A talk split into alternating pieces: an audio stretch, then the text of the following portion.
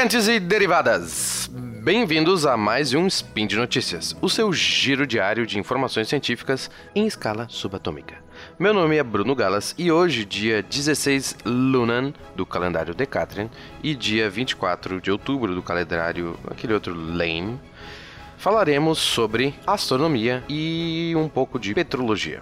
Trago hoje dois assuntos que me surpreenderam bastante ao escrever essa pauta. Primeiramente, nosso segundo visitante interestelar, o cometa Borisov. E a segunda notícia, os derrames de petróleo no Nordeste, com uma investigação científica. Speed Notícias.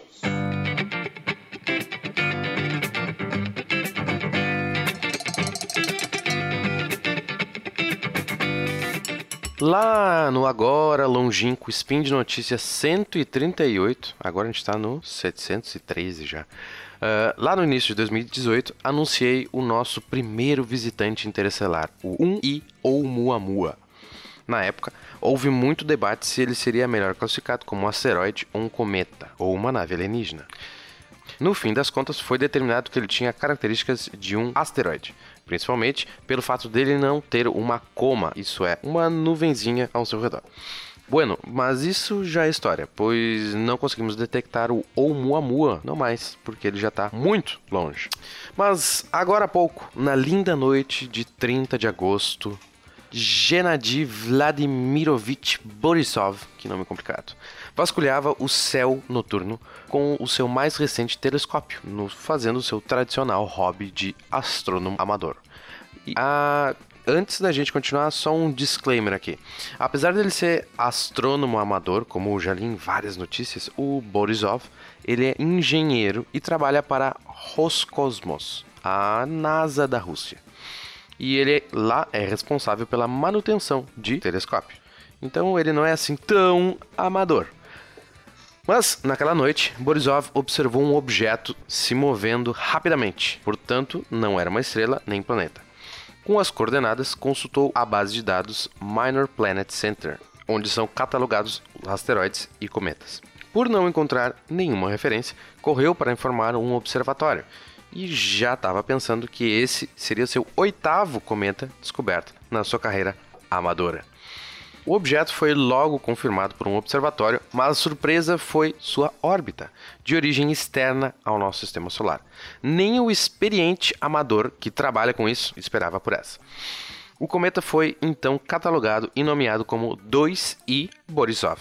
2I por ser o segundo objeto interestelar, seguido do nome do observador. Ao contrário do 1I ou Muamua, que teve muito debate, esse objeto é claramente um cometa, pois é difuso e possui um coma. Como cometas são basicamente feitos de gelo e uma pitada de poeira, ao se aproximar do Sol, esse gelo derrete e vira gás, formando uma espécie de atmosfera, o que chamamos de coma, e o que dá ao cometa essa característica difusa, como se fosse uma névoa em volta dele.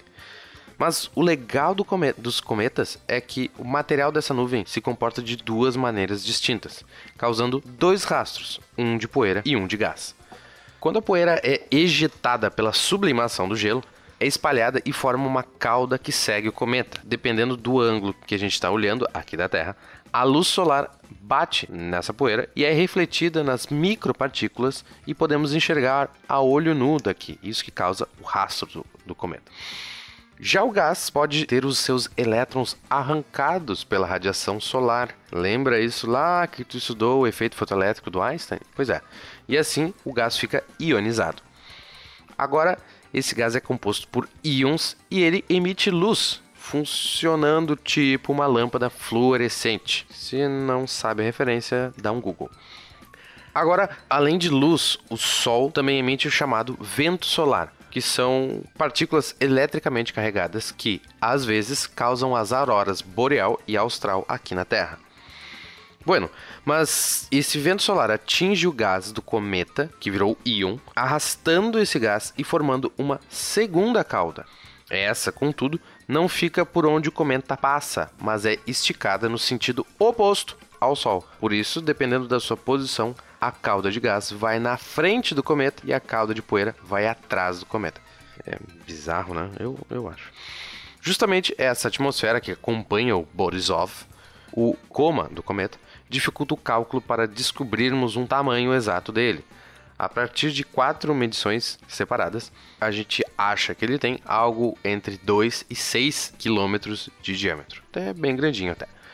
Um desses estudos, feito com o Gran Telescopio Canarias, que fica nas Canárias, é bem interessante, com gráficos e uma imagem simulada da órbita comparada a outros corpos do nosso sistema solar. Eu vou deixar o link aqui no post e fica a recomendação para vocês abrirem. O artigo tem só duas páginas, bem curtinho, e justamente pela grande procura do público leigo sobre esse assunto, eh, o artigo traz um resumo separado com uma linguagem bem acessível. Além do tamanho, eles calcularam o periélio do cometa, ou seja, o ponto em que ele terá a maior proximidade do Sol, que será de duas unidades astronômicas agora em dezembro. O que é ótimo, porque o Oumuamua ele foi descoberto apenas quando já estava deixando nossa vizinhança solar sendo visível por apenas 80 dias. Dessa vez agora, temos mais tempo para acompanhar nosso visitante alienígena. Por análise de espectro refletido, ou seja, o tipo de luz que bate nele e reflete, foi medido o seu tamanho e aproximada a sua composição. Essas características são semelhantes aos cometas do nosso sistema solar que vivem na nuvem de Oort, como o famoso cometa Halley. O Borisov tem certa inclinação com o nosso plano planetário de uns 40 e tantos graus. Agora, imagina se colocássemos numa mesa várias bolinhas de gude representando os planetas nas suas órbitas. O cometa em questão estaria caindo em direção à mesa, ao tampo da mesa, na diagonal, vindo das constelações de Cassiopeia e Perseu, o que para mim não diz absolutamente nada. Mas esse ângulo de 40 e tantos graus é interessante, pois coincide com o plano da nossa galáxia, corroborando assim a ideia de que ele não foi gerado aqui, mas em outra estrela. E onde há outras estrelas na nossa galáxia. Para terminarmos aqui com uma curiosidade, a velocidade desse cometa, Borisov, é quase o dobro da velocidade da Voyager 1, que é um dos objetos mais rápidos que nós, homens, nós, humanidade, melhor dizendo, já criamos. Como esse monte de detalhezinhos sobre cometas e que é complicado, eu vou deixar também aqui o link de um texto dos queridos professores da astronomia aqui da URGS. E já a partir da primeira figura é possível entender melhor tudo que eu tentei explicar aqui. No dia 2 de setembro, a 49 dias desta gravação, uma praia em Recife, Pernambuco, recebeu a primeira leva misteriosa de óleo nas suas areias. Hoje, segundo o Ibama, há registro de óleo em 125 praias, cobrindo todos os estados do Nordeste, somando, somando uma costa de mais de 2 mil quilômetros. Deixarei aqui no post um link do Ibama com uma tabela atualizada quase que diariamente com a lista de praias afetadas. Interessante ressaltar que dessas 200 praias monitoradas, 125, mais da metade, apresentam óleo. Destas 125, 100 são classificadas como vestígios esparsos e 25 como manchadas. Isso sempre usando uma referência ao Manual de Campo para Avaliação de Óleo em Linha Costeira da Petrobras. Bem específico, né? Mas por quê? Acho importante ressaltar isso porque o Brasil é um dos países com melhor preparo para esse tipo de acidente. Isso quando organizada e requerida uma ação, claro. Inclusive, possuímos, eh, digo, possuíamos o Plano Nacional de Contingência para Incidentes de Poluição por Óleo em Águas, famigeradamente conhecido como PNC. Mas, irônica e infelizmente, o governo federal extinguiu o PNC agora, faz poucos meses. Bom, mas por uma iniciativa própria, o LePetro, um laboratório de geoquímica de petróleo da Universidade Federal da Bahia, analisou nove amostras dos derrames para determinar propriedades e a origem desse produto. Para isso, são analisados isótopos de carbono e biomarcadores, que não se perdem facilmente, ao contrário de outros elementos voláteis do petróleo. Esses indicadores são característicos da bacia de onde foram formados e permitem identificar o ambiente e o período em que viveram os organismos que deram origem ao petróleo. Segundo as análises, esse óleo definitivamente não é brasileiro e tem forte relação com um tipo específico produzido na Venezuela, que é uma grande produtora de petróleos ultra pesados. Os derrames aparentemente são de petróleo cru, mas que já perdeu sua parte mais leve e volátil. E, e, imagina se eu misturar água e álcool num copo e deixar aberto. O álcool vai evaporar mais rapidamente, deixando apenas a água, porque o álcool é mais volátil. Mesma situação. Justamente por perder a parte mais leve, esse petróleo aumenta o seu nível de toxicidade. Yay! Deixando a situação mais séria ainda. Além disso, por permanecer apenas a parte mais densa, esse petróleo não boia tanto na água e é classificado como uma flutuação subsuperficial, ou seja, não é possível vê-lo por imagens de satélite ou sobrevoo de avião, o que dificulta encontrarmos sua fonte.